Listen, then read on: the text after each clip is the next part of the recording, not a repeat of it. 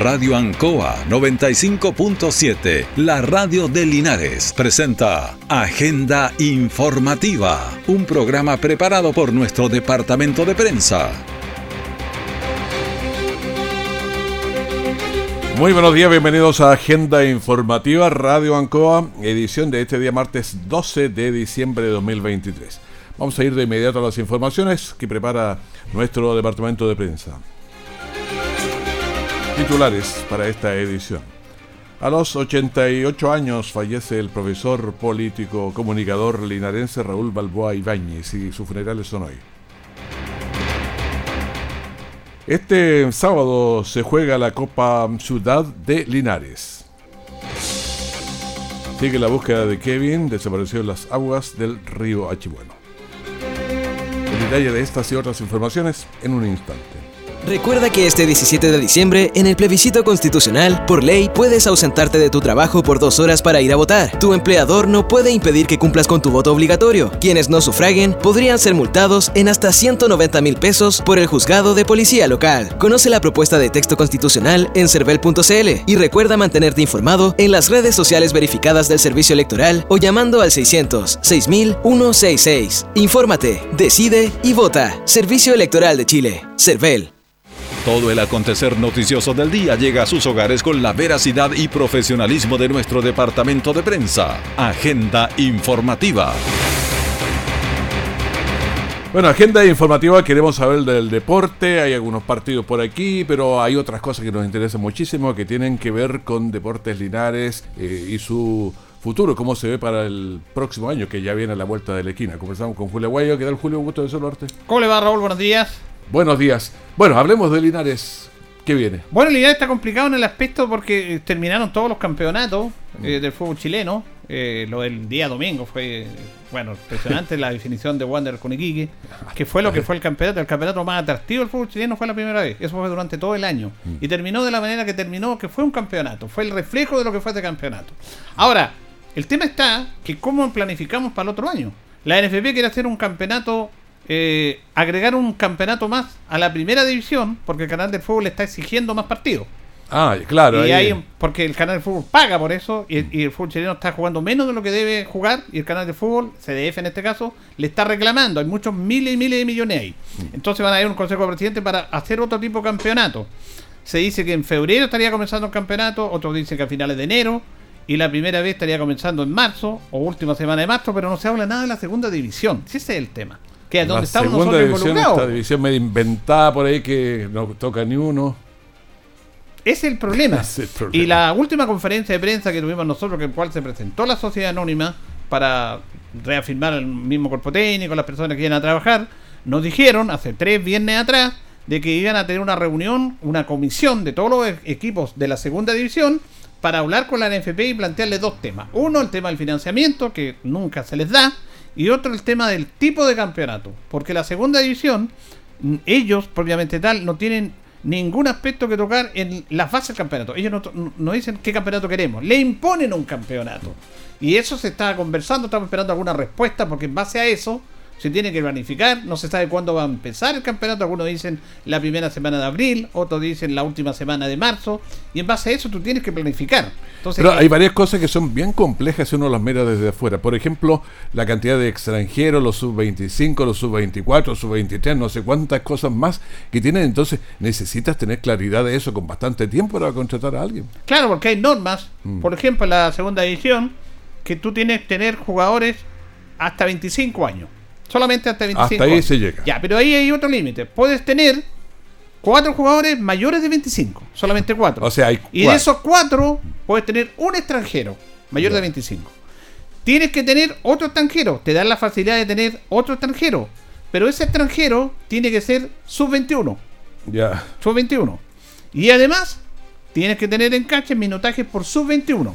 O sea, Tú no puedes contratar jugadores a lo que yo quiera. Tienes que contratar a esos jugadores de acuerdo a las normas que te están exigiendo. Claro, y tienen que entrar a la cancha y tener tantos minutos. Claro, recordemos que San Joaquín el año pasado perdió puntos por no completar la cantidad de minutaje de la sub-21. Eso se da en todas las categorías del fútbol chileno. En la Pero- primera B, en la segunda división y en la primera A. Es que podrían hacer, yo creo que deben hacerlas cuando van ganando fácil, ponen unos sub-21 ahí como para que completen puntos y cuando van perdiendo 3-0 también los ponen. Vaya a saber uno Fíjese, cómo lo, lo lo hizo Cobresal. Cobresal, que disputó hasta la última fecha el campeonato, no, no tenía el minutaje del sub-21. Ya. ¿Y sabe cómo lo completó en los últimos dos partidos? Antes del último, los antepenúltimos, con un arquero sub-21.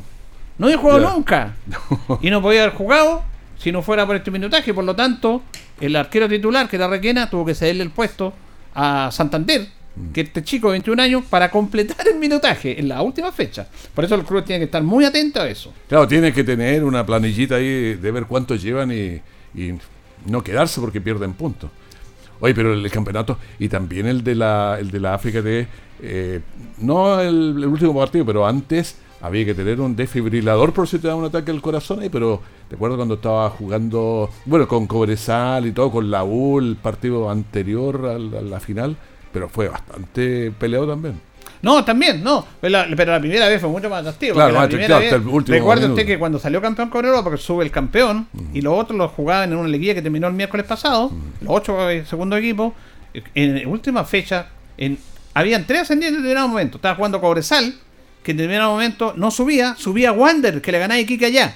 Después subía Iquique, porque Cobreloa no ganaba, empataba. Y en los descuentos Cobreloa subió, porque si no, no habría subido Cobreloa. O sea, siempre tuvo esa incertidumbre. claro. Ahora, Deportes Linares en rigor ya confirmó los cuatro jugadores que habían manifestado que van a quedar del actual pla- del plantel del año de este año que ya Claro, si la verdad es que no fue bastante mal, no era lógico Claro. mantener más. Solamente cuatro quedaron. Quedaron el, el Cristian goleador me imagino, ¿no? quedó Felipe Escobar, Ya, quedó Cristian Latorre, el, de- el central, ya. exactamente quedó Luis Oyarzo y quedó José Molina, el volante, buen jugador que lamentablemente en la última etapa eh, no pudo jugar por lesión. Lesión. Y esos fueron los únicos cuatro jugadores. Por ahí algunos estaban reclamando que no quedó ningún jugador de Linares. Eh, se esperaba que Cristian Monsalve, que es un jugador que tiene esas posibilidades, pero no quedó. Bueno, el técnico, los técnicos tenían derecho, pero esa es la situación. Y ahora están conformando el plantel. Respecto a esto, son 25 jugadores los que necesita el cuerpo técnico. Ya tienen cuatro, pero están hablando con 20. muchos más. Y recuerde usted que también tienen que enmarcarse en la política de contrataciones, en lo denominado, a mí no me gusta el término inglés, pero está ahí, fair play financiero, Ya, que que no son se- ninguno 30 se pase millones. 30 millones, ya. Exactamente. Tienen que en- enmarcarse en eso. A propósito, eh, no fue acogida la denuncia de Melipilla en contra de Limache. ¿Se acuerda que estaban reclamando Sí, contra el campeón? perdieron los puntos. La primera corte de apela- la primera sala del tribunal, es el término correcto, desestimó el reclamo de Melipilla. O sea, sí, Pero. Melipilla apeló, porque puede apelar. Pero eso, como se lo decía usted, no, no va a pasar a mayores y es lo mejor, es lo mejor. O sea, se iría a, El, el campeón que fue Limache, con el Limache el campeón y él tenía que subir, porque si no subía Limache, si acogía en este reclamo, aunque ahora está en apelación, pero la primera sala dijo que no, subía Melipilla. Claro, está, tiene intereses ahí. Claro, si logra demostrar que, el fair play financiero no funcionó y tiene una planilla de 40 50 millones. Pero no demostraron. Y mire Raúl, nosotros estamos en el fútbol y usted todos conocemos el ambiente de todo nivel en el fútbol de ese- eso, es que eso es una mentira que, pro- que proporciona la misma NFP. Todos sabemos, nosotros veíamos los jugadores de Cobresal, perdón, de Fernández Vial de Concepción, jugadores que no pueden ganar un millón de pesos, si ya las conocemos de años. Entonces, hay plata por fuera, po. Obvio que hay plata por fuera. Oye, yo te pago un millón y medio para tener la planilla, pero yo por fuera te pago un millón más. ¿Qué es lo que hizo Deportes Linares aquí cuando empezó Artigue en el proceso del 2020? Al técnico le tenía, a Rodolfo Neme, le tenía un sueldo de un millón y medio. Pero por fuera le pagaba un millón aparte. ¿Ah? Para, para satisfacer lo que decía el técnico, pero ellos tenían que demostrar el millón y medio legal. Claro. Y eso se hace en todos lados. O sea, se hace en todos lados. pero entonces, obvio. no. Si eso es así, pues, los conocemos todos en esto del ambiente del fútbol. Y no solamente en el fútbol, en otros lados también se hará. po. Bueno, se da los sobresueldos ¿te Claro, en, en los ministros, en todo eso. Claro. El sobrecito famoso.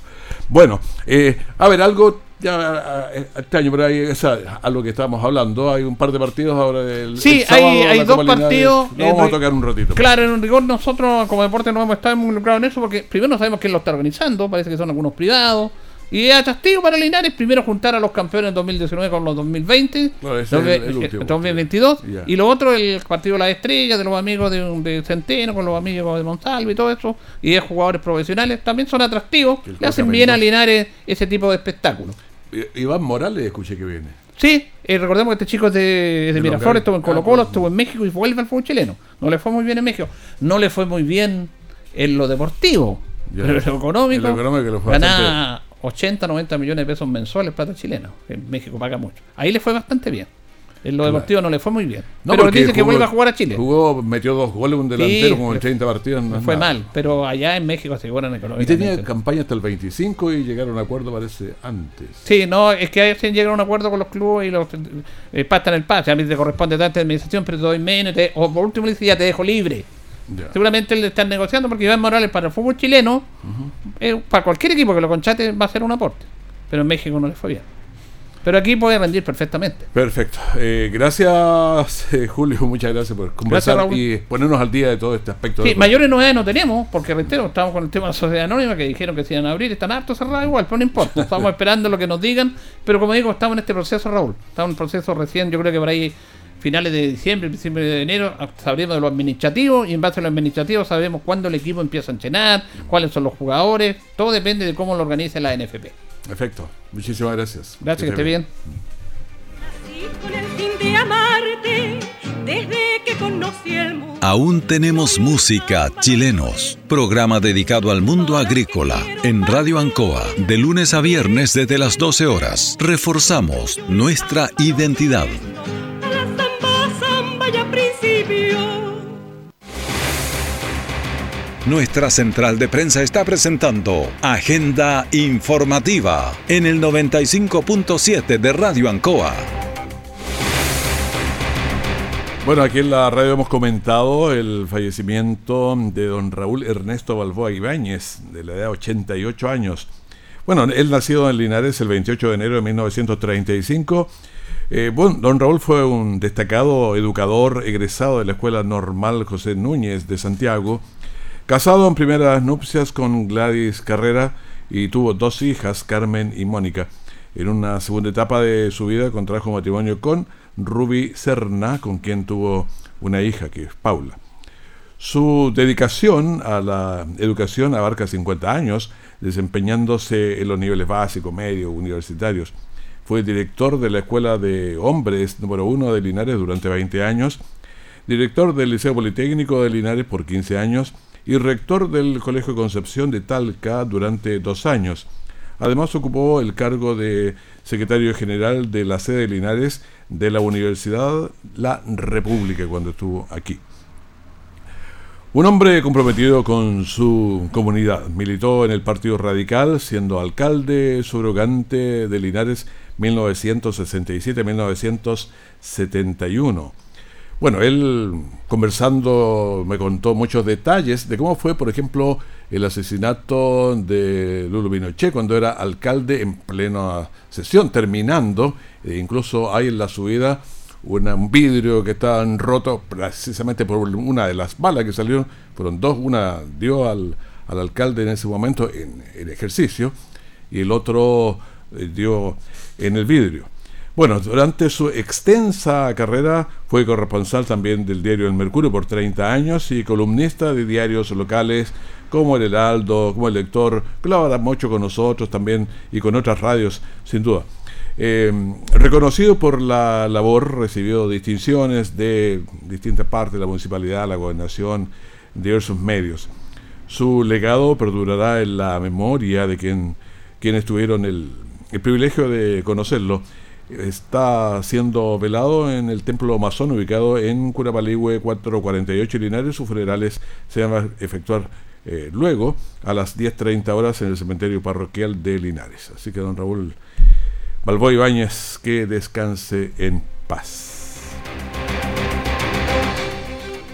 Bueno, comentábamos ayer el, el tema de mm, policial del fin de semana. El Miguel Cancino, comisario de la primera comisaría de Linares, hablaba de este informe de carabineros y la verdad es que nos llamaba la atención, y ustedes si quieren lo escucha, eh, la cantidad de, de fiscalizaciones 2.30, pero un 20% prácticamente eh, termina con... trae alguna, algún problema, o no tiene licencia de conducir, no tiene el permiso, pero hace acreedor a un parte. Entonces es muy alto. Y por eso tenemos tantos accidentes con resultados diversos. Y por eso que urge una campaña para sensibilizarse. No podemos andar sin haber obtenido eh, licencia. Hay muchos errores en la calle. Bueno, y yo sé que siempre se, pueden cometer errores, pero, pero algunos de no saber cosas. ¿Por qué? Porque el que anda manejando nunca ha leído ni estudiado, a veces está así em, empíricamente, ¿no? en la práctica, es lo que sale. Entonces yo creo que hay muchos errores. Por lo tanto, urge eh, poner más fiscalización. Y escuchemos el informe. Durante el reciente fin de semana largo, Carabineros de Chile incrementó su servicio en distintas vías de la localidad, principalmente el objeto de evitar accidentes y también evitar la comisión de ilícitos. Es a raíz de esta situación que se logró la fiscalización de 230 vehículos, cursando 42 infracciones, siendo la de mayor ocurrencia la de conducir sin licencia. A raíz también de este hecho se logró la detención de 32 personas, 5 de estas por conducir bajo el efecto del alcohol o también drogas. También durante el fin de semana tenemos que lamentar la pérdida de la vida de un joven de 19 años en un accidente de tránsito. De esta manera hacemos un llamado al autocuidado, a conducir con responsabilidad y de esta forma evitar que sucedan situaciones similares. Claro, lo que llama la atención es que somos una ciudad de poco más de 100.000 habitantes y tenemos tantos accidentes. Entonces, eh, yo creo que algo está fallando. Yo creo que eso es evidente porque cuando uno mira la región del Maule en su conjunto, tenemos como la región metropolitana casi exente, ellos son 7 millones, nosotros somos uno. Entonces, o sea, en porcentaje los ganamos lejos y también Linares eh, es mucho. Así que yo creo que hay que ocuparse de esto por el bien de, nosotros mismos, de cualquiera. Si alguien va en la calle, no sabe cuándo se sube un vehículo a la vereda, o sea, es un riesgo. Por eso yo creo que hay que, hay que hacerlo y hacerlo y hacerlo rápido. A ver, este. A ver, la verdad es que el aniversario 150 de nuestra provincia de Linares pasó casi inadvertido.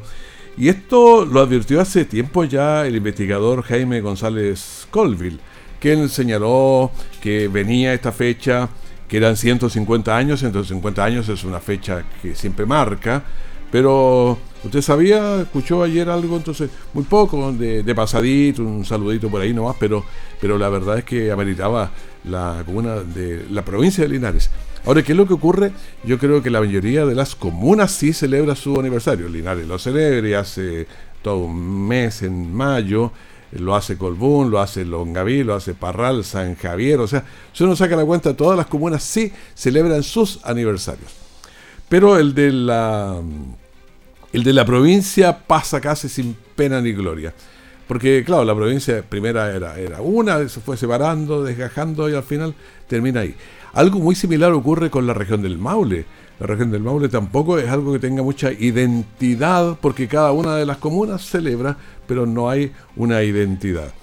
Bueno, la, la delegada presidencial, Ali Valderrama, entregó un saludo ayer pero le digo, es un saludo, no, no es una fiesta, una celebración, nada, es, es eso. Hola, queridas vecinas y vecinos de nuestra provincia de Linares. Este 11 de diciembre estamos celebrando los 150 años de aniversario. Nuestra provincia que comienza por el sur en la comuna de Aparral y por el norte con la comuna de San Javier y es bañada por el río Loncomilla.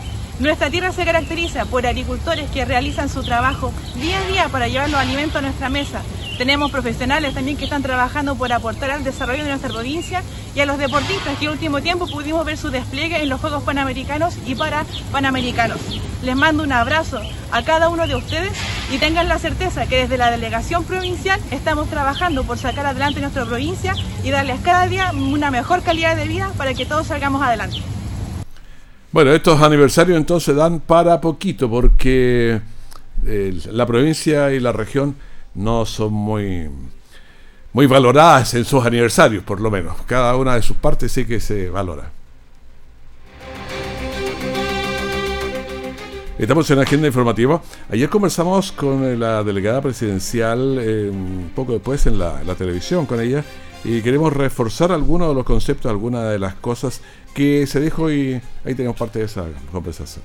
Sí, la verdad es que el, el, proceso de búsqueda de Kevin ha sido un trabajo mancomunado entre entes de gobierno como también de particulares. Acá hemos tenido un despliegue de GOPE, bomberos, junto con brigadas específicas del ejército este último fin de semana. Vino Parmer, que es una brigada muy especializada con 10 soldados. Además tuvimos el apoyo de GRIM, una ONG también muy experta en rescate agreste y además con voluntarios, que aquí yo quiero destacar el, equipo de kayakistas, que son personas de la comunidad, que además ellos son prestadores eh, turísticos y han sacrificado un fin de semana largo en donde ellos pudieron haber estado trabajando con turistas, con veraneantes, y ellos lo destinaron a apoyar la búsqueda. Por lo tanto, va un reconocimiento muy especial al grupo de Sancho, que han estado ahí poniéndole el hombro, apoyando a la familia, porque la verdad es que la situación se vuelve compleja, la espera para la familia es dolorosa, por ello es que hemos tratado de desplegar el máximo de recursos para poder. Y la familia tampoco quiere estar inactiva, quiere, pero a veces también se corren riesgos. Claro, la familia también ha estado muy, muy atenta y muy dispuesta a, a participar de la búsqueda. Sin embargo, entendiendo la situación y la complejidad del terreno, el personal de GOPE les dio una inducción, una, una serie de recomendaciones y se le entregó un, un, sector para el que ellos estén pesquisando. Son 15 personas, entre amigos de Kevin, entre familiares de él que han venido hasta acá Pero y están la haciendo la búsqueda. no son de aquí, son de Santiago, no, entonces no, tampoco claro, conocen el, exacto, terreno y la dinámica. Exacto, Kevin es proveniente de la comuna de Padre Hurtado, por lo tanto todos sus familiares, sus contactos, sus amigos son de la región metropolitana. Ellos no conocen el sector y por ello es que se vuelve muy complejo cuando eh, se quieren eh, incorporar en la búsqueda porque no conocen, no se ubican y para ellos, claro, es un paraje hermoso, pero lamentablemente tenemos la dificultad de que el terreno está muy modificado producto de las dos mega inundaciones, no están identificados del todo aún los sectores más peligrosos, sino que ha sido ahora, a consecuencia de la búsqueda, que se ha levantado una nueva cartografía de la hidrogeografía del, del río y eso nos pone en una situación de mucha precaución y la verdad es que nadie quiere lamentar otra pérdida a causa de la búsqueda de Kevin. Los drones están trabajando también porque sirven hartos.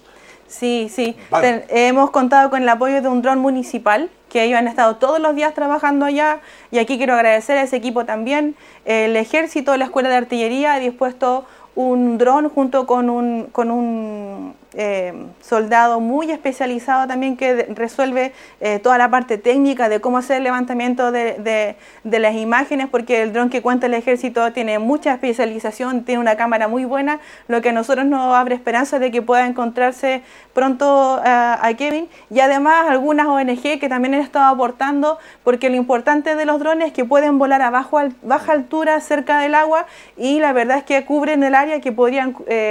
estar dando eh, pesquisa tres o cuatro funcionarios. Entonces, eso nos permite también tener un área de mayor cobertura y de mayor búsqueda. Bueno, esperamos que a la brevedad sí, pueda. Estamos esperando, muy esperanzados de que esto ya se pueda resolver. Y el llamado también siempre a la prevención, que podamos mirar antes, anticipar los escenarios. Sí, sí, acá la prevención tiene que ser previamente a ir al sector, informarse y por sobre todo no exponerse. Tenemos que tener presente que en nuestra provincia hay afectaciones producto de las dos mega inundaciones, los caminos no están del todo recuperados, tampoco los cauces están como los conocíamos normalmente, por lo tanto el llamado es a cuidarse, a informarse y por favor, si ustedes van a acceder a los cajones, pasen a avisar a carabineros, regístrense, porque de esa forma, si es que a ustedes les llega a ocurrir algo, Carabineros está informado y hacemos luego la labor de búsqueda, porque aquí el sector tampoco tiene buena señal de celular, por lo tanto, si les llega a ocurrir algo,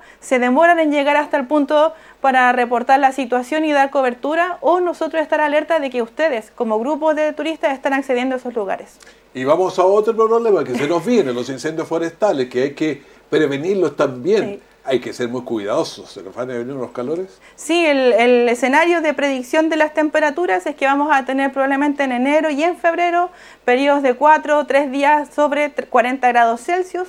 Eso nos pone una situación de mucha temperatura, baja humedad relativa y tenemos una gran cantidad de material vegetal en los cerros, producto también de estas abundantes lluvias. Por lo tanto, el llamado es a cuidarse, a no exponerse y por sobre todo a cuidar de la naturaleza, no generemos focos de fuego y cuidarse también en las actividades domésticas, en el diario vivir, con, por ejemplo, la realización de eh, soldaduras o el corte con galletero algunos fierros, porque también esos han sido eventos que son, si bien como focos muy puntuales, pero que se han desbordado y han generado, por ejemplo, años anteriores, una, superficie afectada de cerca de 40 o 60 hectáreas. Por lo tanto, acá el llamado es a que toda la labor que nosotros realicemos se haga con el cuidado y que todos finalmente somos prevencionistas de incendios y tenemos la labor también de que si vemos algún foco de incendio, reportar a la autoridad, ya sea 130 CONAF, al 132 a bomberos o al 133 a carabineros, porque mientras antes alertemos a la autoridad, más rápido se realiza el combate y el control de ese foco.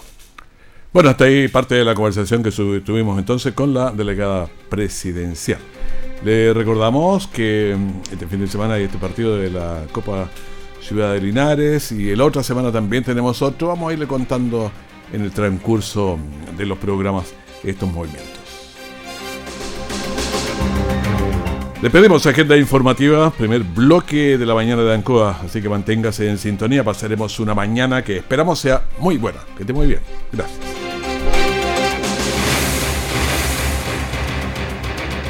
Radio Ancoa 95.7, la radio de Linares, presentó Agenda Informativa, todo el acontecer noticioso del momento preparado por nuestro departamento de prensa. Radio Ancoa, por la necesidad de estar bien informado.